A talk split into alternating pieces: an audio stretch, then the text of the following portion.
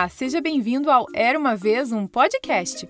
E hoje vou contar para você um conto da Índia chamado O Cachorro e o Elefante, que mostra a importância da amizade. O escritor é desconhecido e a história foi adaptada e narrada por mim, Carol Camanho.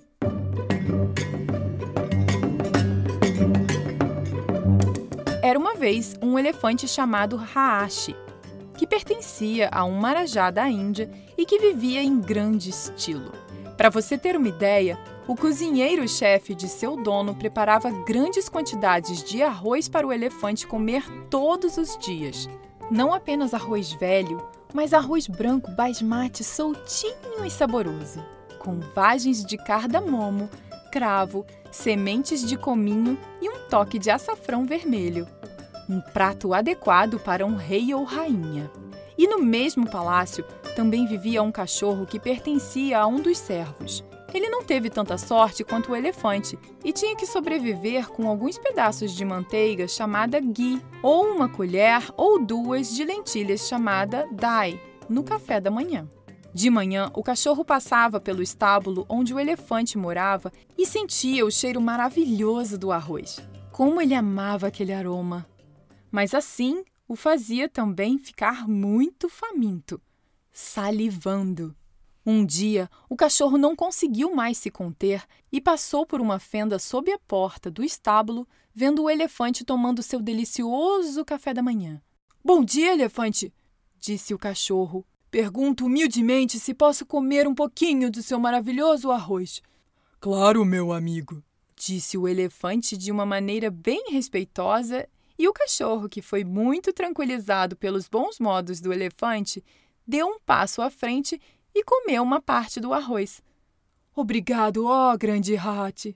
Depois disso, o cachorro se tornou um hóspede regular na casa do elefante e os dois se tornaram grandes amigos. Quando Hat saiu pela Royal Business, o cachorro também foi. Ele estava começando a engordar e parecia muito menos magro do que antes. Na verdade, ele era um cão jovem e bonito, tanto que um dia um homem rico perguntou ao criador de elefantes se ele poderia comprar o cachorro. E mesmo não sendo seu dono, pois esse pertencia a outro servo do palácio, o guardião do elefante viu uma boa oportunidade de ganhar algum dinheiro e acertou um preço com o homem rico para deixá-lo levar o cachorro para sua casa. Agora, nem o cachorro, nem o elefante, nem mesmo o legítimo dono do cachorro estavam felizes com o que aconteceu. O guarda-elefantes inventou uma história de que o cachorro havia fugido. O elefante não acreditou em uma história tão boba e queria seu amigo de volta. Assim, ele começou a recusar a comer arroz, por mais saboroso que o chefe fizesse. Depois de um tempo, Marajá notou que o elefante premiado estava emagrecendo e enviou seu médico pessoal para descobrir a causa. O médico examinou o elefante com muito cuidado antes de relatar ao seu mestre. Oh, grande, ele disse, não encontro nenhuma causa física para a aflição do elefante e devo concluir que sua doença é psicológica. Minha suposição é que ele esteja com saudades de um ente querido ou de um amigo muito valioso que morreu ou que se afastou de sua vida.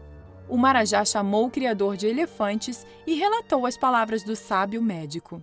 Você sabe quem poderia ser esse ente querido ou amigo? perguntou ele. O guardião do elefante soube imediatamente que o amigo mais querido do elefante era o cachorro. Ele contou isso ao seu mestre e disse que alguém o levou embora. O Marajá, quando ouviu a história, proclamou que quem tirou o cachorro dos estábulos do elefante real deveria devolvê-lo ou iria sofrer punição severa. O homem rico ouviu essa notícia e devolveu o cão às pressas ao guarda-elefantes. E o guarda-elefantes, que gastara a maior parte do dinheiro que havia recebido pelo cachorro, devolveu ao homem o pouco do que havia restado. E assim, os dois grandes amigos, o cachorro e o elefante, foram novamente unidos, e ambos comeram arroz real e prosperaram na companhia um do outro.